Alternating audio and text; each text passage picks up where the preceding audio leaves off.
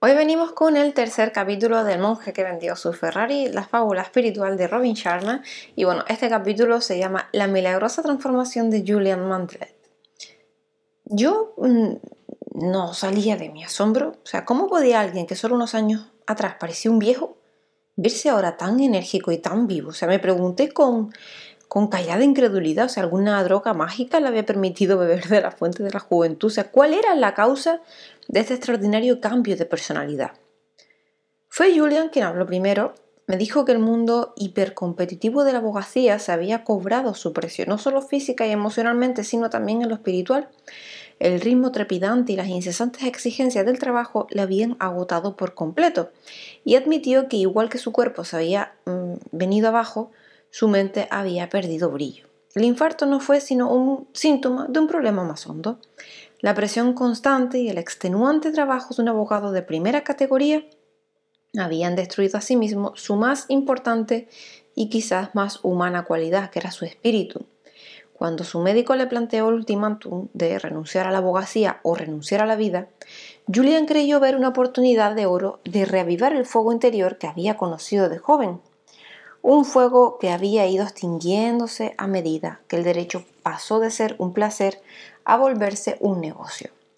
Julian se entusiasmó visiblemente al explicar cómo había vendido todas sus posesiones materiales antes de partir rumbo a la India, un país cuya cultura ancestral y tradición mística le habían fascinado siempre. Viajó de aldea en aldea, a veces a pie, otras en tren, aprendiendo nuevas costumbres, contemplando paisajes eternos y amando cada vez más aquel pueblo que irradiaba calidez, bondad y una perspectiva refrescante sobre el verdadero significado de la vida. Incluso los más desposeídos abrían su casa y su corazón a aquel cauteloso visitante de Occidente. Y a medida que pasaban las semanas en aquel prodigioso entorno, Julian empezó a sentirse nuevamente vivo, quizás por primera vez desde que era niño. Pronto recuperó su curiosidad innata y su chispa creativa, así como su entusiasmo y su ganas de vivir. Empezó a sentirse más jovial y sereno y recuperó algo más, que es la risa.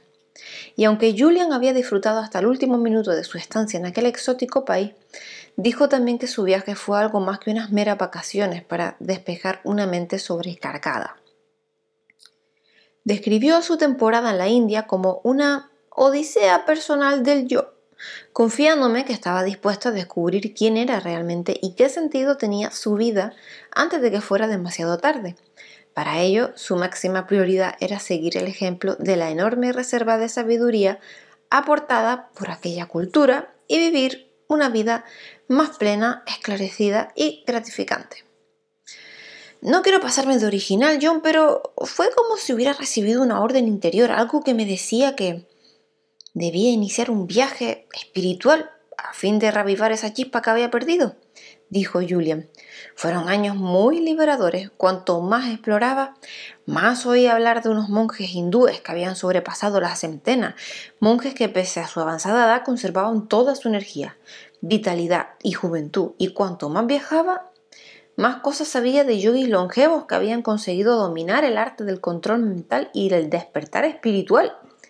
Y cuantas más cosas veía, más ansiaba comprender la dinámica que se escondía tras aquellos milagros humanos, confiando pues en aplicar su filosofía a su propia vida. Durante las primeras etapas del viaje, Julian buscó a conocidos y respetados profesores. Me dijo que todos sin excepción le recibieron con los brazos y los corazones abiertos, compartiendo con él todos los conocimientos que había absorbido en sus largas vidas de callada contemplación sobre los más sublimes temas relacionados con la asistencia. Julian trató de describir la belleza de los templos antiguos esparcidos por el místico paisaje de la India, edificios que parecían leales guardianes de la sabiduría de los tiempos. Dijo también que le emocionó la sacralidad de aquellos lugares. Fue una época mágica, John. Yo, que era un leguleyo viejo y cansado, que había vendido todo, desde mi Rolex hasta mi caballo de carrera, había metido lo poco que me quedaba en una mochila que se convertiría en mi único acompañante mientras me imbuía las eternas tradiciones de Oriente. ¿Te costó dejarlo? Pregunté incapaz de contener mi curiosidad. Mira, en realidad fue muy fácil. La decisión de renunciar a la abogacía y a todas mis posesiones terrenas me pareció natural. Albert Camus dijo una vez que la verdadera generosidad para, que, para con el futuro consiste en entregarlo todo al presente. Pues bien, eso hice yo. Sabía que necesitaba cambiar, así que decidí, pues, escuchar a mi corazón y hacerlo todo por lo alto.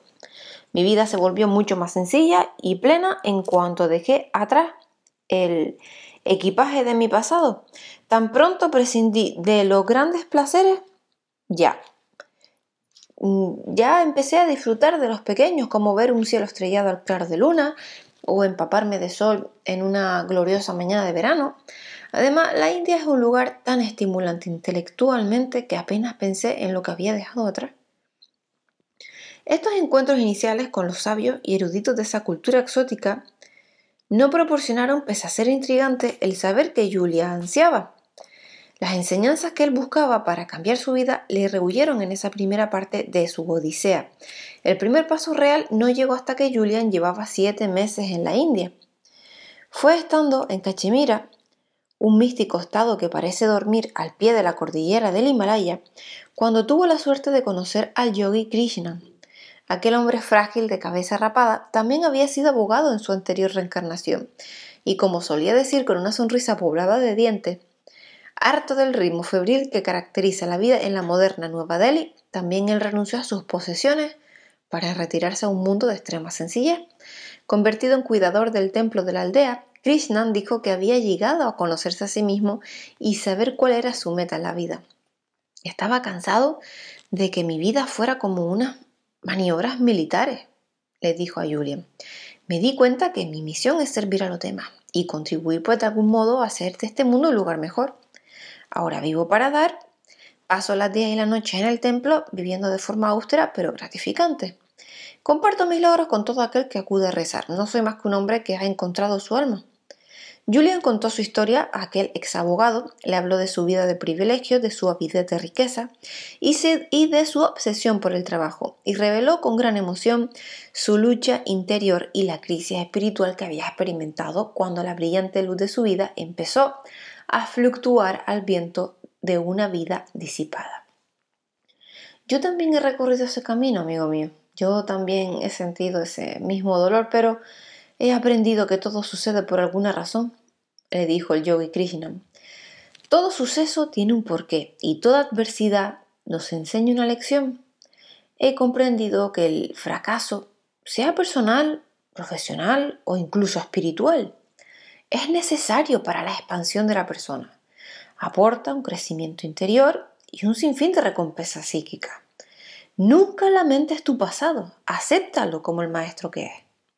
Tras oír esas palabras, Julian sintió un gran alborozo. Quizás había encontrado en el Yogi Krishna al mentor que andaba buscando. ¿Quién mejor que otro ex abogado que gracias a su propia odisea espiritual había hollado una vida plena? ¿Quién mejor para enseñarle los secretos de una existencia llena de equilibrio y satisfacción? Necesito tu ayuda, Krishna. Necesito aprender a construir una vida de plenitud. Bueno, será un honor ayudarte en lo que pueda se ofreció el yogi. Pero ¿puedo hacerte una sugerencia? Bueno, por supuesto. Desde que estoy al cuidado de este templo he oído hablar mucho de un grupo de sabios que viven en las cumbres del Himalaya. Dice la leyenda que han descubierto una especie de sistema para mejorar profundamente la vida de cualquier persona. Y no me refiero solo en plano físico, se supone que es un conjunto holístico e integrado de principios y técnicas imperecederos para liberar el potencial de la mente, el cuerpo y el alma. Julian estaba fascinado, o sea, aquello le parecía perfecto.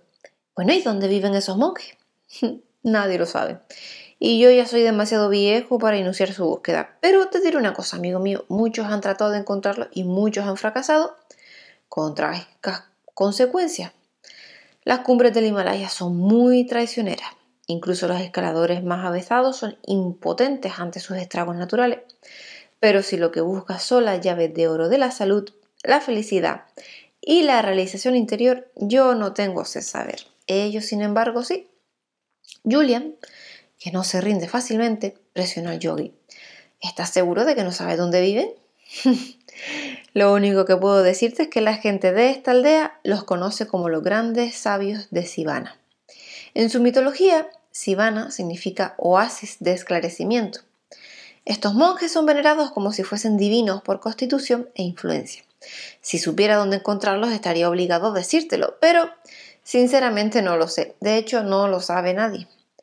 A la mañana siguiente, cuando los primeros rayos del sol empezaron a bailar en el horizonte, Julian se puso un camino hacia la tierra perdida de Sivana.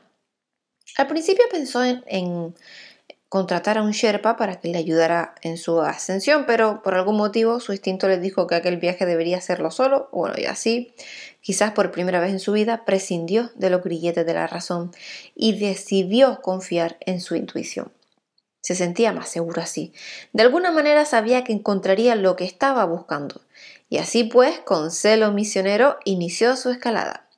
Los primeros días no presentaron dificultad, a veces encontraba alguno de los alegres lugareños del pueblo de más abajo, caminando por un sendero en busca quizás de madera para tallar o, o del santuario en aquel lugar ofrecía a quienes se atrevían a aventurarse tan cerca del cielo. Otras veces caminaba solo, empleando el tiempo para reflexionar sobre dónde había estado a lo largo de su vida y hacia dónde se dirigía ahora. El pueblo no eras más que un puntito en aquel maravilloso lienzo de esplendor natural.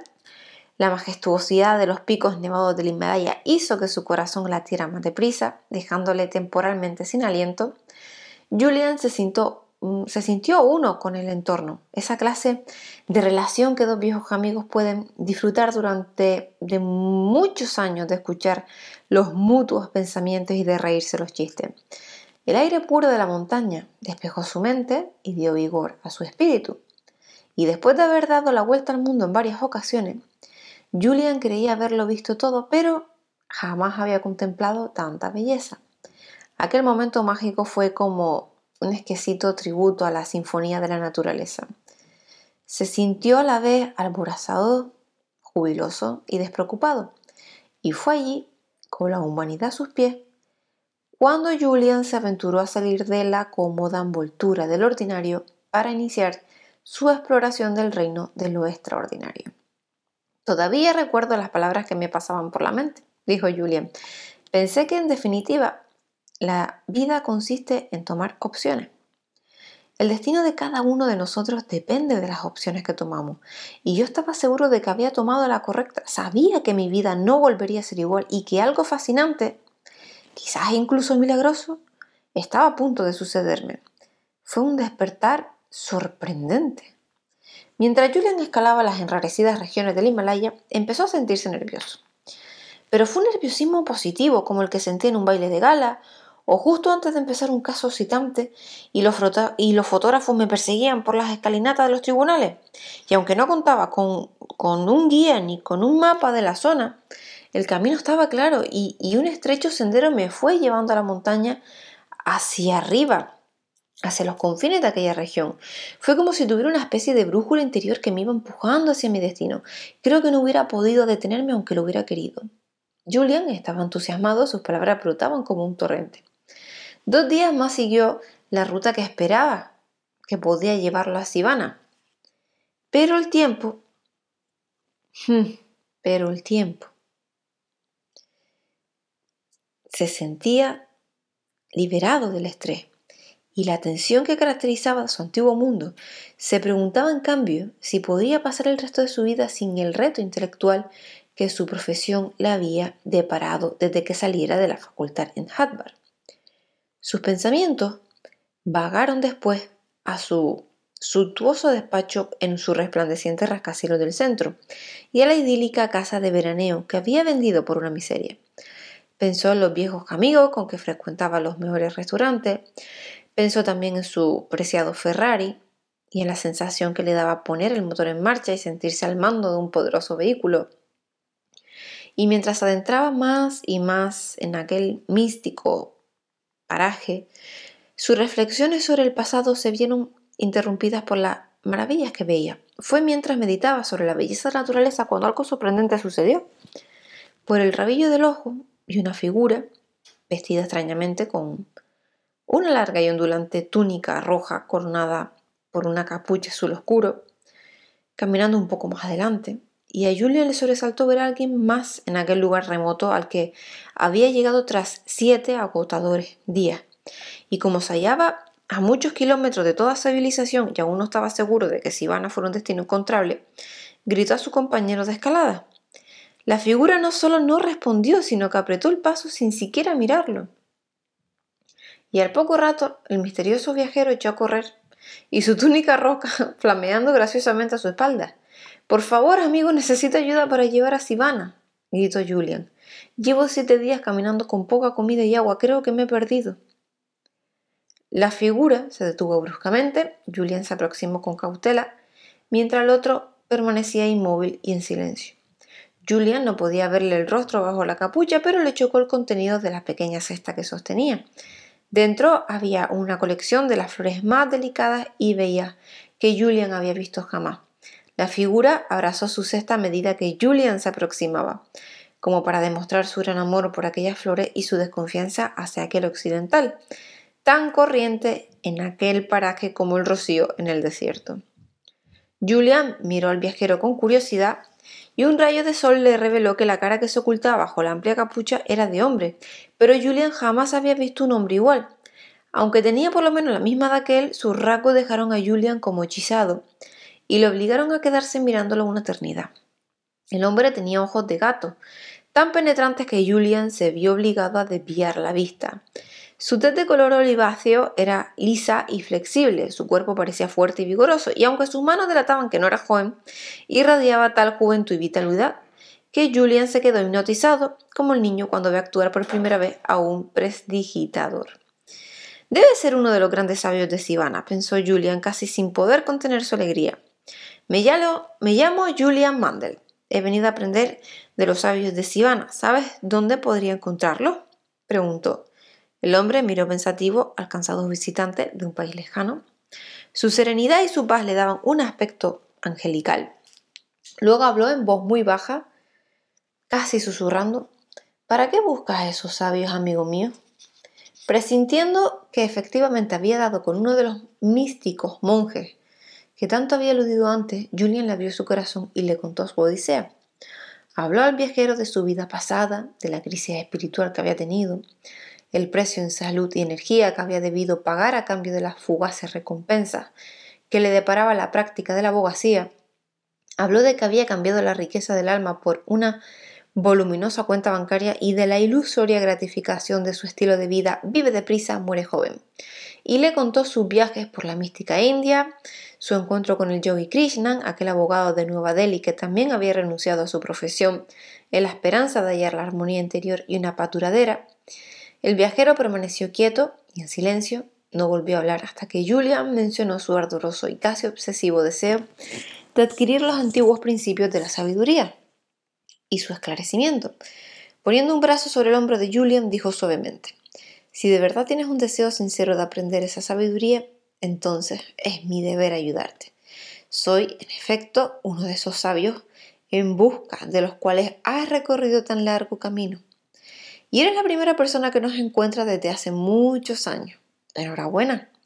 Admiro tu tenacidad. Como abogado debiste ser muy bueno. Hizo una pausa como si no estuviera seguro y luego prosiguió. Si quieres puedes venir como invitado mío a nuestro templo. Se halla en una parte escondida de esta región montañosa, pero aún quedan varias horas de camino. Mis hermanos te recibirán con los brazos abiertos. Trabajaremos juntos para enseñarte los principios y prácticas que nuestros antepasados nos han transmitido a través de los siglos. Y antes de llevarte a nuestro mundo y compartir nuestros conocimientos para llenar tu vida de alegría, fuerza y determinación, debo pedirte que prometas una cosa, que cuando hayas aprendido las verdades eternas, deberás regresar a tu país y hacer partícipe de esta sabiduría a cuantos la necesiten.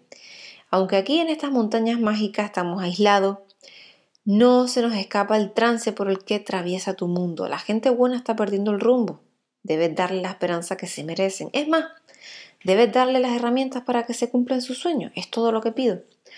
Julian aceptó de inmediato las condiciones del sabio y prometió que llevaría el precioso mensaje a Occidente. Mientras los dos seguían ascendiendo hacia el pueblo perdido de Sivana, el sol indio empezó a ponerse, un gran círculo rojo que poco a poco se dejaba vencer por un sueño mágico tras el largo y agotador día. Julian me dijo que nunca ha olvidado la majestuosidad de aquel momento, y cuando andaba en compañía de un monje por quien sentía una especie de amor fraternal rumbo a un lugar lleno de maravillas y misterio. Fue sin duda el momento más memorable de mi vida. Me confió. Julian siempre había creído que la vida se redució a unos cuantos momentos clave. Y este fue uno de ellos. En el fondo de su alma, tuvo la certeza de que era el primer momento del resto de su vida, una vida que pronto iba a ser mucho más de lo que nunca había sido. Pues esto hasta aquí es el tercer capítulo de este maravilloso libro, de esta maravillosa historia. Mañana volveremos con el cuarto y un saludo, espero que lo estén disfrutando. Hasta luego.